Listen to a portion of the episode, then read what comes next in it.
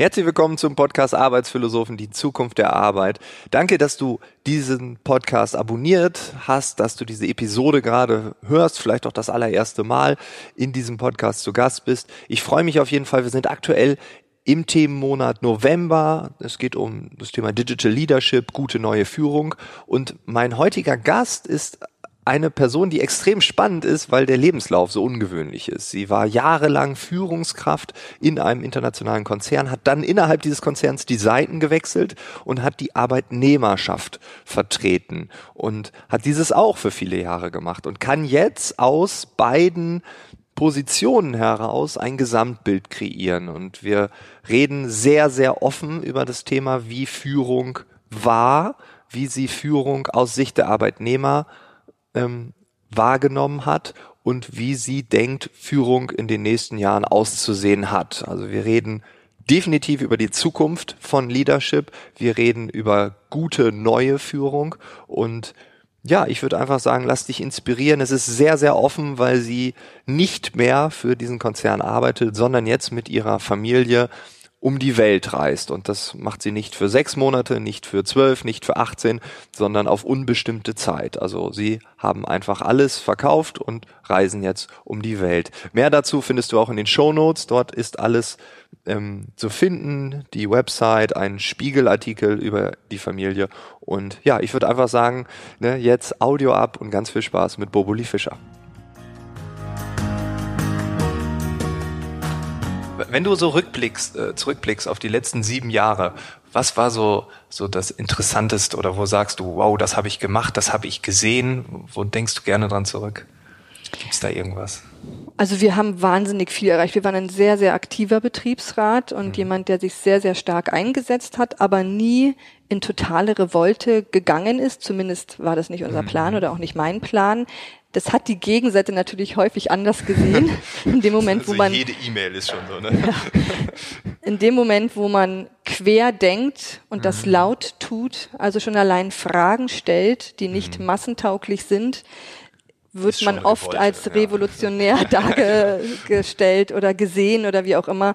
Und ich glaube, dass das mir schon sehr oft angehängt wurde, obwohl ich immer jemand war, der darauf hingearbeitet hat, vernünftige Kompromisslösungen zu finden. Und dieser Spagat, ich war lange genug selber Führungskraft und habe meine Mitarbeiter dahin bringen wollen, besser und mehr zu leisten, ähm, sich weiterzuentwickeln. Und jetzt bin ich der Arbeitnehmervertreter und muss schauen, wie empfinden denn diese Forderungen der Führungskräfte die Arbeitnehmer tatsächlich. Das war schon eine große Herausforderung.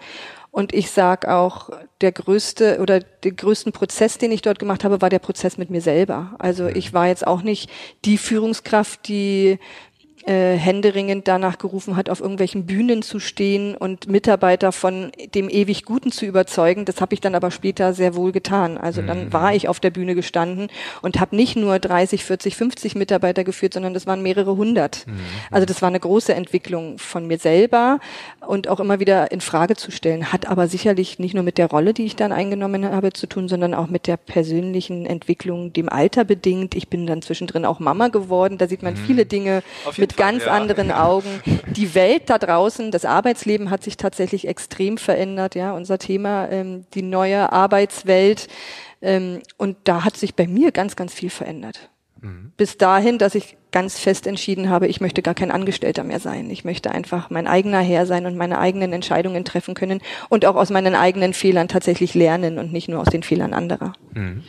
Das war eine große Entwicklung. Ja. Und wenn du jetzt zurückschaust, also du warst Führungskraft mhm. und dann hast du aus Sicht der Arbeitnehmervertretung Führungskräfte beobachtet. Mhm. Glaubst du, dass Führung sich in den letzten sieben Jahren entwickelt hat? Also wenn wir jetzt über New Work reden, oder ist Führung immer noch das Gleiche? Also ich empfinde vor allen Dingen, es sollte sich entwickeln. Jetzt kann ich okay, da ja, ja, vor allen Dingen ähm, meine Sichtweise berichten in der Konzernstruktur, in der ich gearbeitet habe. Hab aber sehr wohl doch auch Möglichkeiten zu vergleichen, ist es in allen Betrieben so, könnte es besser sein, laufen bei uns Dinge besonders mhm. gut oder wie auch immer, weil ich mich immer mit vielen anderen Betrieben vernetzt habe und ausgetauscht habe, auf Konferenzen gefahren bin, wo viele andere Unternehmen tätig waren und vor allen Dingen auch deren Arbeitnehmervertreter, wo man sich einfach austauschen kann. Da musste ich oft feststellen, dass bei uns schon eine große Entwicklung stattgefunden hat in unserem Konzern. Aber explizit auf die Führungskräfte empfinde ich sehr wohl, dass wir auch eine Menge verpassen. Okay. Also nach wie vor in vielen Bereichen, Fachbereichen, Abteilungen werden Menschen zu Führungskräften gemacht, weil sie der erfolgreichste Vertriebler im letzten Jahr waren, zum Beispiel. Mhm.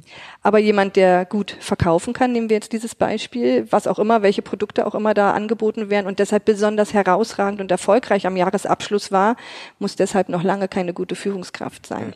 Und das, glaube ich, ist ein ziemlich deutsches Thema, kommt in vielen Konzernen vor und da wird viel verpasst. Mhm. Aber es gibt sehr, sehr wohl auch gute Führungskräfte, die einfach ähm, sich auf natürliche Art und Weise dorthin entwickelt haben und auch nicht aus dem Auge verlieren, wie es ist, eine Führungskraft zu haben, mit der man so gar nicht kann. Mhm. Und wenn sie sich das erhalten, dann können sie vielleicht auch eine gute Führungskraft selber sein. Wenn man sich immer daran erinnert, wie war es denn damals, als ich selber noch so ein Mitarbeiter war, der der Führungskraft hörig sein musste im schlimmsten Fall. Also immer sich zurückbesinnen auf, auf die Absolut. Zeit, oder, da, wo, wo man, man herkommt. herkommt. Genau, ne? Absolut. Das gilt genau. ja fürs gesamte Leben. Äh, ne? Jemand, der besonders erfahren. Ja, genau. Ja, genau. Also ja, so, das geht ums Elternhaus, um die eigenen Erziehungsgrundsätze. Immer darüber nachdenken, welche Dinge mochte ich und mhm. was will ich bewusst anders machen. Und das ist ganz, ganz wichtig für so eine Führungskraft, empfinde ich. Also für mich ist es einer der wesentlichen Punkte, nicht abzuheben, weil man plötzlich so viel mehr kann und vermeintlich auch mehr weiß, sondern wenn man nah an seinen Mitarbeitern dran bleibt und Wünsche zulässt, dass sie geäußert werden dürfen und damit arbeitet. Das heißt nicht, dass man jedem Wunsch gerecht werden muss als Führungskraft, um Gottes Willen. Man muss ja Entscheidungen treffen, die oft eben auch der Mitarbeiter nicht nur cool findet, ja.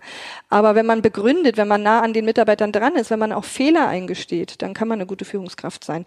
Da ist viel Entwicklung noch notwendig. Also vor allen Dingen, ich kann jetzt wieder nur aus der Perspektive meiner Konzernstruktur mhm. sprechen. Wenn du, es gibt ja diesen Satz, dass ähm, Mitarbeiter so lange befördert werden, bis sie auf einem Posten sind, dem wo sie nicht mehr geeignet sind ja. oder wo sie Findet total überfordert sind. Würdest du sagen, das ist mehr, also häufiger der Fall oder eher eine Ausnahme? Weil das ist ja eben gesagt, der Vertriebler wird dann zur Führungskraft gemacht und dann kann er auf einmal nicht mehr gut arbeiten. Also ich kann schon sagen, dass es sehr, sehr häufig stattfindet. Sehr, sehr häufig. Tatsächlich, okay, ja. ja. ja.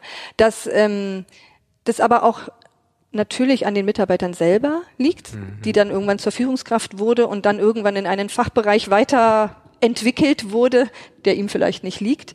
Aber es liegt auch viel an denen, mit denen man zusammenarbeitet. Wie ehrlich sind Menschen in solchen Strukturen zueinander?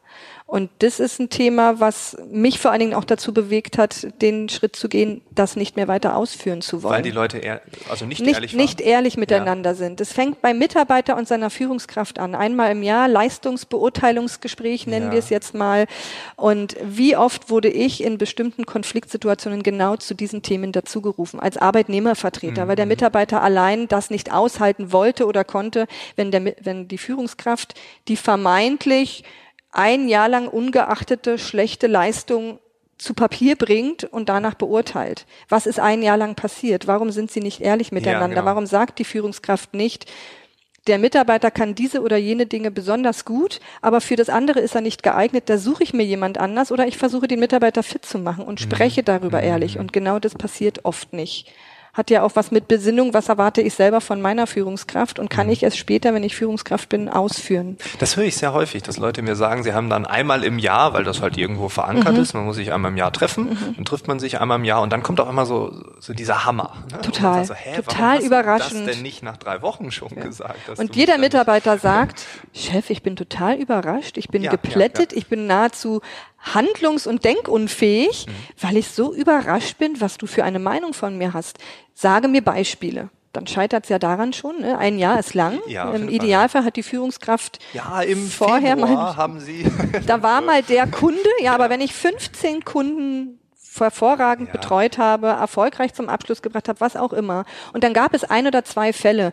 Muss ich das jetzt dem Mitarbeiter ankreiden? Vielleicht haben andere Dinge nicht gepasst. Es gibt ganz viele Möglichkeiten, warum mal ein Projekt nicht erfolgreich abgeschlossen wird. Und das verletzt den Mitarbeiter, das demotiviert den Mitarbeiter, zumal zum damaligen Zeitpunkt, wo das Projekt missglückt ist, sage ich mal, vielleicht nicht konstruktiv in die Ursachenforschung gegangen ist. Dafür braucht man nämlich eine Führungskraft. Und die braucht man auch vor allen Dingen in den neuen Arbeitswelten. Wenn der Mitarbeiter sehr viel mit sich selber ausmacht, sehr eigenverantwortlich arbeitet, dann braucht er genau da an der Stelle den, die Führungskraft, die zeitnah ihn sagt, was ist da gerade Aber warum passiert denn das nicht? Also warum machen die das nur einmal im Jahr? Nur weil es da steht oder haben sie zu viel andere Aufgaben? Sitzt man irgendwie dabei und macht so irgendwie Mikromanagement der To-Do-Liste oder? Ganz genau. Ich glaube, also kann ich auch wieder aus unserer Struktur sprechen. Extreme Gewalt über den Terminkalender mhm. zu besitzen oder abzugeben. Also die Führungskräfte bei uns sind so enorm viel in irgendwelchen Terminen, wo die meisten ja. seiner Mitarbeiter nicht wissen, was tut er eigentlich den ganzen Tag. Was kam dabei rum? Dann wissen sie vielleicht noch, mhm. ah, mein Chef ist heute nicht da, weil der in Düsseldorf, sag ich mal, da war unsere Zentrale, steckt. Aber was genau dort als Ergebnis, warum, wie mhm. umgesetzt wird, hat es überhaupt Einfluss heute auf mein Tun und Handeln oder vielleicht auch erst in einem halben Jahr? Woran arbeitet denn das Management gerade? Das sind Welten dazwischen. Weiß die Führungskraft das überhaupt, warum sie in Düsseldorf ist?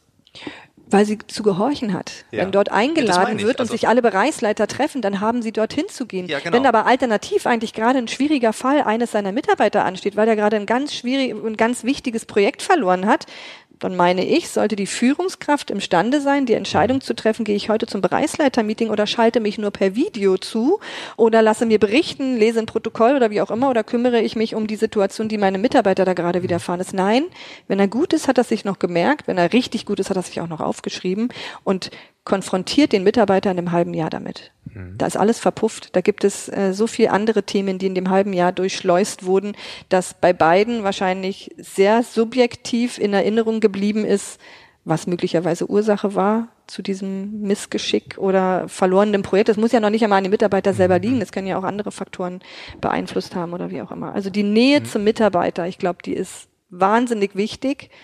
Insbesondere, wenn wir alle nicht mehr am selben Ort sitzen, weil wir Definitiv. über die neuen also Arbeitsformen also irgendwo also, arbeiten können. Aber die große ja. Frage ist ja, wenn wir es nicht schaffen, live, wenn wir nebeneinander sitzen zu reden, wie sollen wir es dann schaffen, wenn wir auch immer digital arbeiten mhm. oder wenn wir dann Homeoffice und so haben? Ja. Das ist eine, Frage, die ich mir immer wieder stelle. Eine andere Frage ist, draußen gesellschaftlich sprechen wir oft von dieser Einkommensschere. Mhm. Also die da oben verdienen immer mehr und die da unten immer weniger. Mhm. Ne? Und gibt sowas auch innerhalb von so einer Organisation, so eine Art Arbeitsschere, dass das, was die Manager machen, immer weiter auseinanderdriftet zu dem, was die die Arbeitnehmer Absolut. führen, spüren, wissen, was da passiert? Absolut. Also es ist häufig so, dass äh, in solchen Konzernstrukturen natürlich ständiger Wandel stattfindet mhm. und der wird von irgendjemandem zunächst mal veranlasst mhm. dann erarbeitet, das wie und wann und wo und mit wem.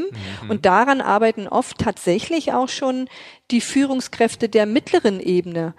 Ähm, aber ehe das alles zum Tragen kommt, vergeht wahnsinnig viel Zeit und deshalb ist natürlich diese, diese Schere, von der du mhm. gesprochen hast, für den tatsächlichen Mitarbeiter, der seine Führungskraft eigentlich fürs Coachen braucht, fürs ähm, mhm.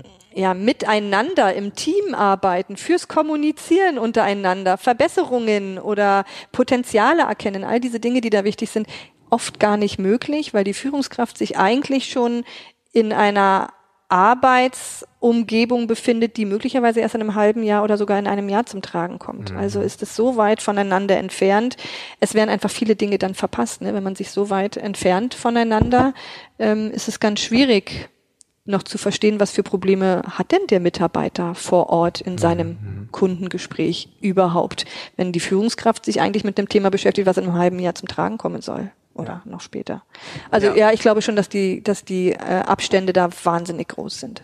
Ja, das ist interessant, weil ähm, wenn ich jetzt so drüber nachdenke, du sagst Nähe, ist vielleicht so eine so eine Kerneigenschaft der Führungskraft gerade in diesen wilden Zeiten, wo sich alles wandelt und also eigentlich halt die Vorträge. So, aber manchmal entsteht aus den Vorträgen die Anfrage, Frank, kannst du nicht auch einen Workshop machen und so. Und dann ab und an mache ich das. Ich finde es sehr, sehr cool, das macht sehr viel Spaß. Auf jeden Fall habe ich festgestellt, dass äh, in diesen kleinen Workshop-Gruppen, manchmal 10, 15 Leuten, da wird nichts Privates geteilt. Das ist wirklich da sehr wenig Nähe. Dann mhm. hat man da Führungskräfte und jeder ist in dieser Führungskräfterolle. Und ich habe so eine Übung am Anfang, dass ich sage, äh, stellt euch mal vor, ne, wer ihr seid, was ihr macht also Name, Vorname, Position, Duzen, ne? also mhm. Vorname, Position und ich bin der Einzige in diesem Raum, der Punkt, Punkt, Punkt. Mhm. Und dann kommen viele, die sagen, äh, der äh, einen Doktortitel hat. Mhm. Und dann die Hälfte bleibt weiter beruflich und die andere Hälfte wird auf einmal privat. Dann sagt einer, ich betreue als Einziger in diesem Raum eine Jugendfußballmannschaft. oder eine Frauenfußballmannschaft mhm. oder einen Tennisverein oder ich bin ehrenamtlicher Dackelzuchtpräsident oder was weiß ich. Ne? Und das Interessante ist, dass die Hälfte, es ist immer circa eine Hälfte, die das dann so sagt, die wird von den anderen beobachtet. Und dann wird so, was, wieso kann der denn? Wie kann der denn?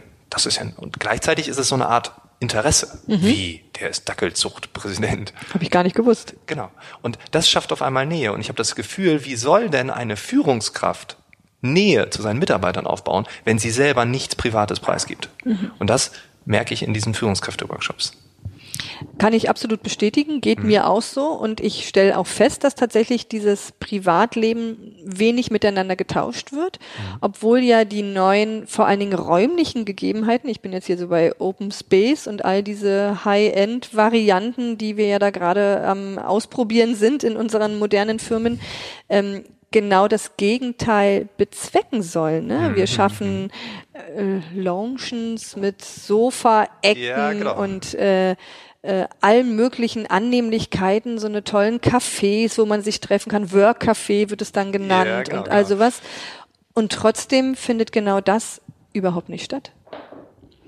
Und ähm, das eine ist, sich in Prospekten belesen. Jetzt bin ich mal bei unserem Management, ja, was so alles hip ist und cool ist und das braucht man, wenn man so ein modernes Unternehmen sein möchte und möglicherweise einen Award haben möchte für was es nicht alles gibt. Ne? Ja. Da waren wir nämlich auch ganz gut dabei. Ja. Das Zweite ist aber, die Sache muss befüllt werden mit mhm. Menschen, mhm. die mhm. das in sich tragen, mit einer Kultur und nicht das Schlagwort Kultur verwenden, wenn es keine Kultur gibt. genau.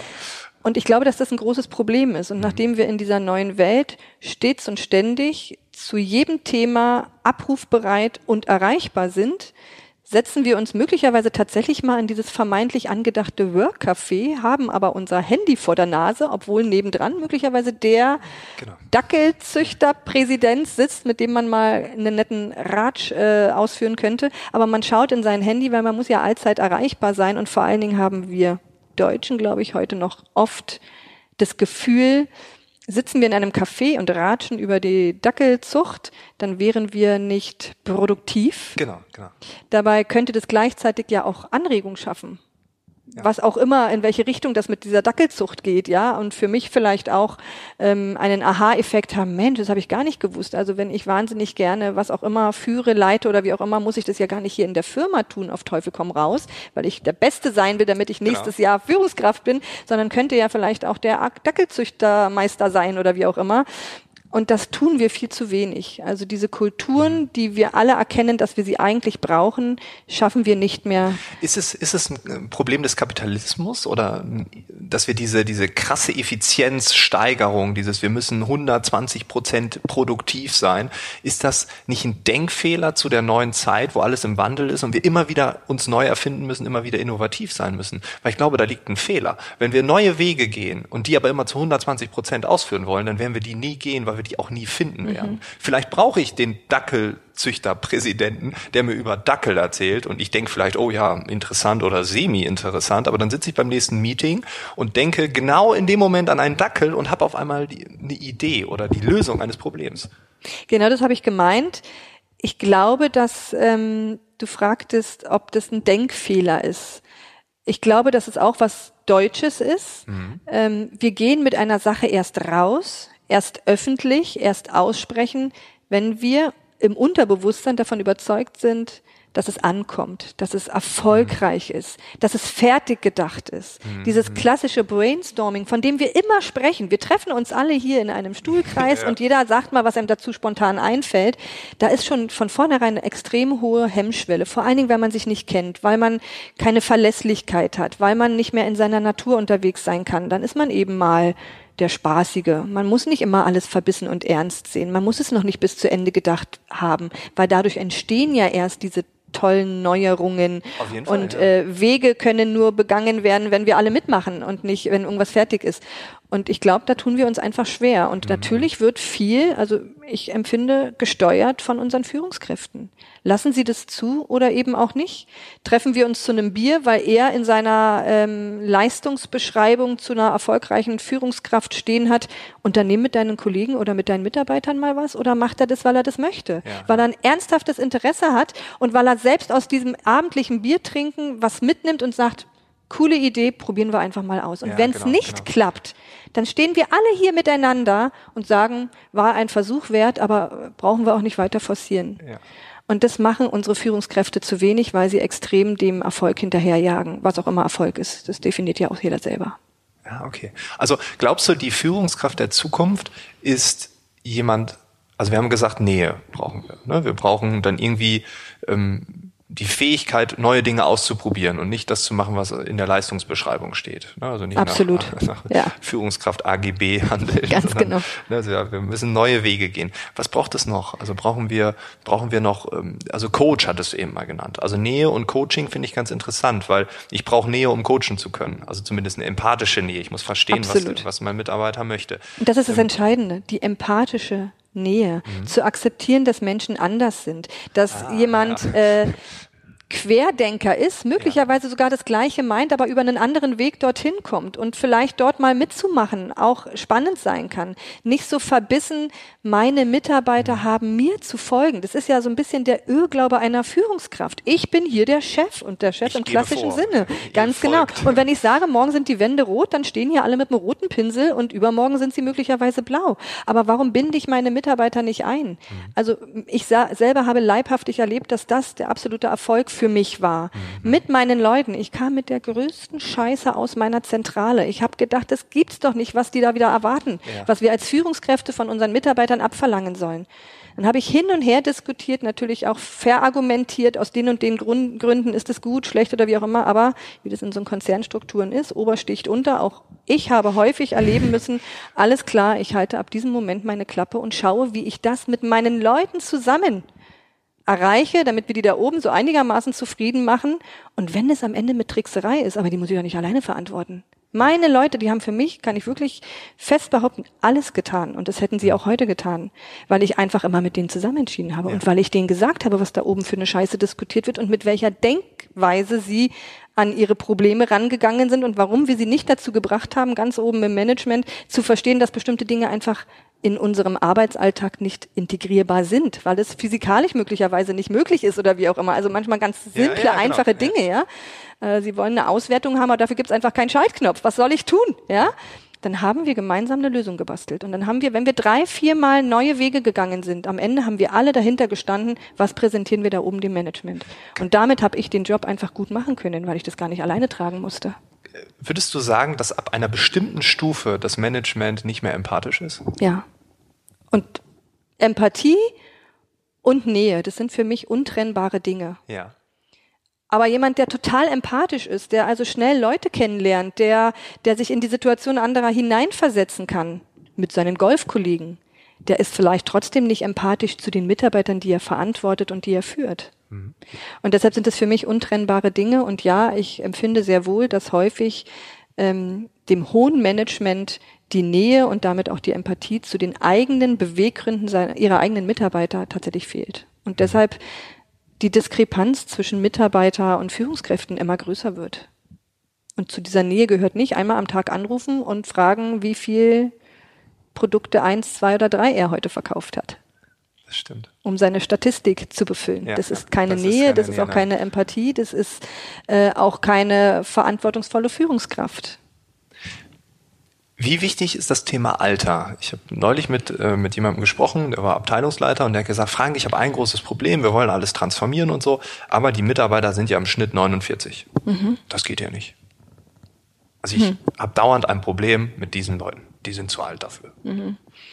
Also eine gute Führungskraft kennt sein Team ganz genau. Also die und Durchschnittszahl 49. Ja, aber ähm, im Team funktioniert man doch gut, wenn jedes Teammitglied besondere Fähigkeiten hat, alle voneinander darüber wissen hm. und man diese Potenziale gewinnbringend einsetzen kann. Da darf es einen 49-Jährigen geben, aber vielleicht auch einen, der kurz vor der Rente ist, der deswegen ja noch nicht alt und verstaubt sein muss. Mein Schwiegervater ist 84 und kann mit dem Computer umgehen und googelt und kauft ein online und sonst irgendwas. Das hat was mit, mit eigenem Interessengebiet zu tun. Es gibt aber auch 60-Jährige oder 40-Jährige, die sagen, das ist mir hier alles zu technisch, sagt mir, was ich tun soll, ich tue das, aber so richtig verstehen tue ich es nicht und deshalb erwartet von mir nicht die große Innovation äh, in der Bedienung unserer Software, die wir gerade entwickeln oder wie auch immer. Aber ich kann programmieren, wenn ihr mir mir sagt, was ich programmieren soll. Also wenn jeder sich seiner Rolle äh, gewiss ist, dann kann die Führungskraft damit auch gut umgehen. Und das muss ich mir zunutze machen. Und äh, dann hinzugehen und zu sagen, mein Team ist so alt und deshalb funktioniert genau das, was ich vorhabe, nicht frag doch mal das Team, was sie brauchen, um umzusetzen, um gemeinsam zu dem Ergebnis zu kommen. Und es kann ein längerer Weg sein, es kann ein schnellerer Weg sein, es kann auch ein Weg mit Abkürzung sein oder mit völlig anderen Teilen.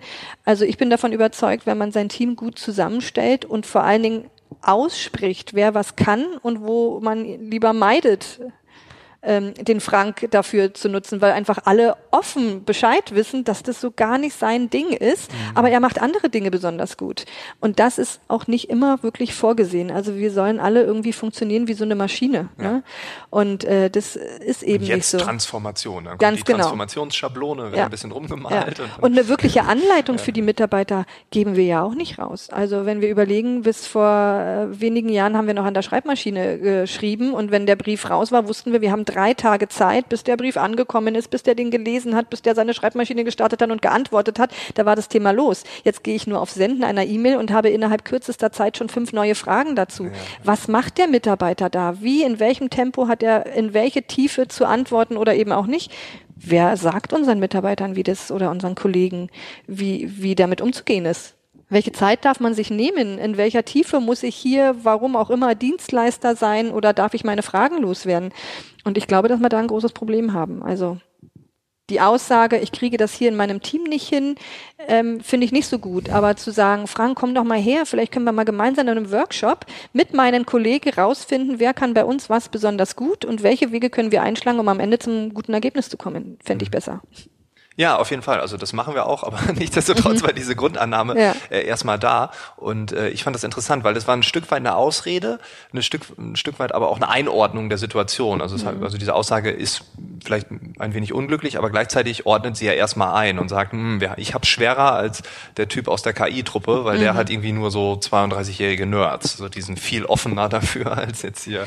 Ja, äh, es ist sicherlich auch schwierig, ja, genau. jemanden, der ähm, die Arbeitswelt schon in den jüngeren Jahren erlebt Fall. hat, wo er über Jahre für ein und dieselbe Sache nach ein und demselben Ablauf und Prozess zuständig war und nun ändert sich alles, das ist sicher schwierig. Also und ich bin jetzt ja auch noch nicht uralt, bin gerade 44 geworden, aber auch ich habe sehr, sehr häufig erlebt, dass ich bei bestimmten Dingen einfach überhaupt nicht mehr mitreden kann, weil das nicht mein Umfeld ist oder wie auch immer. Und ich dann aber freudestrahlend einfach zu jemandem gegangen bin, der manchmal jünger war, manchmal auch nicht, aber einfach da ja, genau. begeisterter war. Und dann habe ich ihn gefragt. Wenn wir aber davor Ängste haben, also ich habe da gar kein Problem gehabt, ich bin auch freudestrahlend zu meinen Mitarbeitern gegangen, genau dafür hatte ich sie. Ja. Ich wusste, da gibt es welche, die sind so spezialisiert auf eine Sache, die ich zwar brauche für meinen Report, aber ich selber nie bewerkstelligen könnte, weil ich die Systeme nicht bedienen konnte oder wie auch immer. Aber ich muss jetzt auch nicht glauben, total erhaben zu sein und ich bin Chef, weil ich hier alles weiß und alle darunter wissen viel weniger als ich. Ich bin zu meinen Spezialisten gegangen, den habe ich auch mit in meinen Report-Meetings genommen, weil er konnte hier tatsächlich Aussage treffen, warum was wie zustande gekommen ist. Warum muss ich das hier als Vortoner da irgendjemandem erläutern? Ähm, also das lag mir immer fern. Also ich, man muss immer offen bleiben beim Fragen stellen und sich auch ehrlich gegenüber sein, dass man bestimmte Dinge einfach nicht weiß, weil man es ja auch gar nicht muss. Also man muss ja nicht alles wissen. Definitiv ja. nicht. Und damit fühlt sich der Mitarbeiter absolut wertgeschätzt. Ja, der ist nah an mir dran als Führungskraft. Er kriegt einen Teil meiner ähm, Aufgaben, wo muss ich wann, warum reporten mit, weil er live dabei ist und fühlt sich absolut gewertschätzt, weil er hier der Crack in unserer Abteilung ist, der dazu eine Aussage treffen kann. Ich muss das gar nicht. Und deshalb sage ich, meine Mitarbeiter haben, ich glaube, absolut überzeugt sagen zu können, immer gerne mit mir zusammengearbeitet, weil ich mich hier nie als Chef positioniert habe. Dass ich alles weiß oder mehr wüsste als alle anderen oder wie auch immer. Ich finde den Satz von Oliver Leisse ganz toll. Ich habe ihn eben äh, beim Kaffee gesagt, äh, wenn man im Internet etwas verkaufen will, darf man nichts verkaufen. Und das ist doch, äh, das Perfekt. könnte man hierauf jetzt auch einfach beziehen. Ne? Absolut. Ne? Äh, jemand, der vor, mit, vor Menschen Chef sein will, darf kein Chef sein. Ganz genau. Und ich glaube, und nicht nur bei mir, also ich ich habe das auch, ohne dass mir jemand gesagt hat, dass man das so tut. Das mhm. war glücklicherweise irgendwie so in meiner Natur. Du hattest keine zehn Workshops, Führungskräfte eins bis zehn. Also wir sind auch zu solchen Dingen geschickt worden, aber, aber da waren für mich die Inhalte eher ja. absolut nebensächlich. Ich bin da eher wegen des Netzwerkens hingefahren. Also das hat mir definitiv niemand gesagt genau. oder beigebracht oder wie auch immer. Eigentlich ist es der Menschenverstand. Der absolut. Menschenverstand. Und das sage ich immer. Gesunder ja. Menschenverstand und dieses Besinnen. Was wollte ich von meinen Führungskräften, als ich als Newcomer mal angefangen habe. Ob ich neu in ein Unternehmen komme, als ich damals neu ins Arbeitsleben überhaupt, ne, nach Studium, Ausbildung und so weiter gestartet bin. Was habe ich erwartet? Wo wollte ich an die Hand genommen werden? Wo wollte ich meine eigenen Erfahrungen machen? Wann brauchte ich jemanden, der mir zur Seite steht? Und wenn ich mich immer wieder darauf besinne, dann kommt man automatisch in diese natürliche Abfolge, was mache ich mit meinen Mitarbeitern. Und sie fühlen sich wertgeschätzt und ganz schnell bekommt man in so einem Team raus, wer kann was besonders gut. Mhm. Und wenn jemand was gar nicht gut kann, kann ja durchaus auch mal passieren. Also ich kann da die missliche Lage von Arbeitgebern durchaus verstehen. Dann muss ich mir dafür besonders Zeit nehmen. Das ist aber zu spät, wenn ich einmal im Jahr mein Leistungsbeurteilungsgespräch führe, sondern dann muss ich mir in kleinen Etappen zusammen mit dem Mitarbeiter ehrlich Ziele setzen und auch ehrlich sprechen, wenn diese Ziele total verfehlt sind und gemeinsam nach Lösungen suchen. Und möglicherweise ist am Ende auch mal die Lösung, der Mitarbeiter ist da an der Stelle tatsächlich nicht richtig. Aber ideal kommt er doch allein drauf. Mhm. Wird der aber nicht, wenn ich ihn einfach nur einmal im Jahr abstrafe, indem er weniger Bonus bekommt als alle anderen. Dann wird der sagen, jetzt erst recht. Mir ist es ein Jahr lang gut gegangen. Mein Gott, mit dem paar hundert Euro weniger komme ich auch noch gut zurecht und dem mache ich das Leben richtig schwer. Im Idealfall kommt er allein drauf. Und das schaffe ich, indem ich Nähe zu dem Mitarbeiter habe und regelmäßig mit ihm bespreche, was sind meine Erwartungen und auch seine, sind die erfüllt worden oder nicht eigentlich geht's doch drum, mit Menschen so umzugehen wie im normalen Leben, wenn man das Büro verlässt. Ja, ne? also absolut. Wenn, wenn ich mit meinem Freund oder mit einem Kumpel oder mit einer Freundin einen Kaffee trinken gehe, dann reden wir über Dinge ganz normal. Und wenn wir dieses Gespräch mit jedem Mitarbeiter einmal im Monat, ja, da sage ich, das ist auch schon wieder falsch, ich sage ja. einmal im Monat, weil da macht man statt einmal im Jahr einmal, wird mhm. ja helfen, weil es zwölf, ja, zwölfmal ja. öfter wäre, aber einfach regelmäßig mache. Und der eine, der braucht dreimal im Monat und der andere braucht einmal im Quartal und der nächste reicht vielleicht einmal im ja. Jahr. Aber da nicht diese Norm draus zu machen, sondern einfach das zu tun, was sich jetzt gerade so einführt. Wenn ich einen Kumpel habe, der gerade eine, Beziehungs-, eine Beziehungskrise hat, kurz vor der Scheidung steht, dann treffe ich mich mit dem dreimal die Woche, weil der braucht das und dann gehe ich drauf Ganz ein. Genau. Das ist die Empathie. Bedürfnisorientiert. Das ist wie bei der Erziehung des Kindes. Gell? Bedürfnisorientiert nachschauen, wer was warum braucht. Und es gibt ja wohl auch Mitarbeiter, die sagen, ich will das gar nicht. Ich bin total happy, wenn der mich in U lässt. Aber wir haben trotzdem einen freundschaftlichen Draht zueinander ja, ja, und wissen, äh, wenn mal was ist, wir können uns aufeinander verlassen. Ja, ich genau. kann den fragen, ich kann auch mal meine Entscheidung einfach so mitteilen. Aber das muss man spüren und das muss man sich erarbeiten. Das hat das ja auch viel mit Vertrauen und Respekt kriegt keiner geschenkt. Das war immer eins meiner Mottos, ja, sondern heißt es Mottos? Ja, bestimmt. Ja. Ansonsten egal. Ähm, sondern das muss man sich erarbeiten und das ist so individuell. Ja, also selbst äh, drei neue Kollegen, 21 Jahre gleicher Studienabschluss, muss ich völlig unterschiedlich in mein ja, Team ja. integrieren und das muss klar sein. Und wenn wir das schaffen und dazu gehört es nicht im selben Raum zu sitzen, sondern auf andere Art und Weise Nähe schaffen, dann kann man mit den neuen Arbeitswelten wahnsinnig viel erreichen, weil die Leute total motiviert sind und Spaß haben und selber sich ja auch ähm, entwickeln wollen. Ja. Jetzt hören ganz viele Führungskräfte zu, das ist der Fall, das weiß ich, die mhm. wissen jetzt genau, was sie machen müssen. Und jetzt hören aber auch, und das ist auch der Fall, viele HR-Leute dazu, mhm. Organisationsentwickler. Und die mhm. hören jetzt diesen Podcast und sagen, oh ja, äh, puh, merken wir auch bei uns Führungskräfte, wir haben ja auch Führungskraftentwicklungsprogramme, äh, Talentworkshops etc. pp. Was müssen die machen? Hast du da noch einen Tipp? Ganz schwierig. Also HR hat sich natürlich auch in den letzten Jahren so massiv verändert. Hm. Ähm, ich glaube, Führungskräfte und HR müssen besonders eng zusammenarbeiten, hm. denn HR ist ausgebildet, den Führungskräften zu sagen, wie gehe ich mit dem einen oder anderen Mitarbeiter in besonderen Fällen um, welche Methoden kann ich anwenden, weil der besser in dem Thema werden muss, sich aber schwer tut oder ich ein Thema in meinem Team belegen muss, wo ich nicht weiß, welchen Mitarbeiter ich dafür hernehme oder wie auch immer. Und für diese Nähe müssen Sie sorgen. Und ich glaube, dass das in vielen Unternehmen, da kann ich auch wieder nur von meiner großen Struktur sprechen, wenig passiert. Da mhm. wird viel abgearbeitet, viel nach Statistiken gehandelt, viel nach Listen, viel nach Einheit.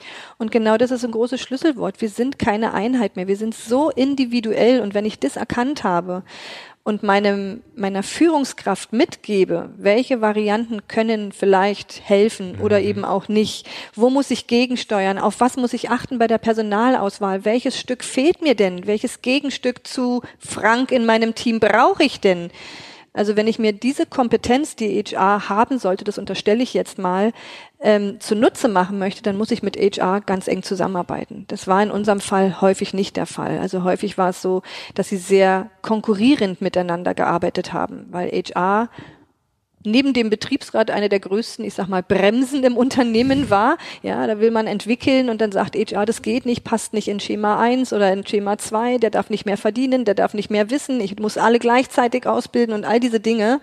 Und ähm, ich glaube, wenn da eine Nähe ist, ein Vertrauen ist und erkannt wird, wer welche Kompetenz hat, dann könnte das besser funktionieren. Cool. Ganz zum Schluss habe ich noch drei Ja- oder Nein-Fragen. Okay. Quick and dirty. Mhm. ähm, glaubst du, dass wir in den nächsten zehn Jahren weniger Führungskräfte haben werden? Ja. People Analytics, ja oder nein? Ja, leider. ja, leider, okay. Mhm. ähm, und die letzte Frage, du bist jetzt 44, ähm, mhm. du hast ja noch ganz viele Jahre vor dir. Wirst du dich weiter für die Arbeitnehmerrechte einsetzen? Ganz sicher. Also ich bin auch heute noch in einer, also ich sollte das kurz antworten, ja. ja. ja. werde ich tun. Ähm, über meinen Wirkungskreis, in dem ich jetzt zuletzt tätig war, ähm, ist es so, dass ich auch wahnsinnig viel Kontakt äh, zu meinen Mitarbeitern, die ich vertreten habe, weiterhin äh, habe, auch wenn ich nicht mehr im Unternehmen tätig bin. Ich arbeite und arbeitete in der ganzen Zeit sehr, sehr eng mit äh, Arbeitnehmer, Juristen zusammen und möglicherweise könnte sich daraus auch ein bisschen was ergeben. Ähm, ich werde auf jeden Fall Ansprechpartner sein. Mich interessiert dieses Thema, mich interessieren ja. die neuen Arbeitswelten, auch wenn ich selber nicht vorhabe, als Angestellte zurückzugehen. Was auch immer ich langfristig machen werde, aber ich könnte mir sehr, sehr wohl vorstellen, dass ich weiterhin mit meinen Juristen zusammenarbeite. Ich bin Ansprechpartner für Gewerkschaften, also ich werde das auf alle Fälle noch so tun. Ob das für ewig und immer so sein wird oder ob sich ganz neue Dinge daraus ergeben, das kann ich heute noch gar nicht sagen. Ja, weil ich habe diesen Spirit gespürt und ich würde es schade finden, wenn du das nicht mehr machen würdest. Dankeschön. Vielen Dank für das Gespräch. Gerne.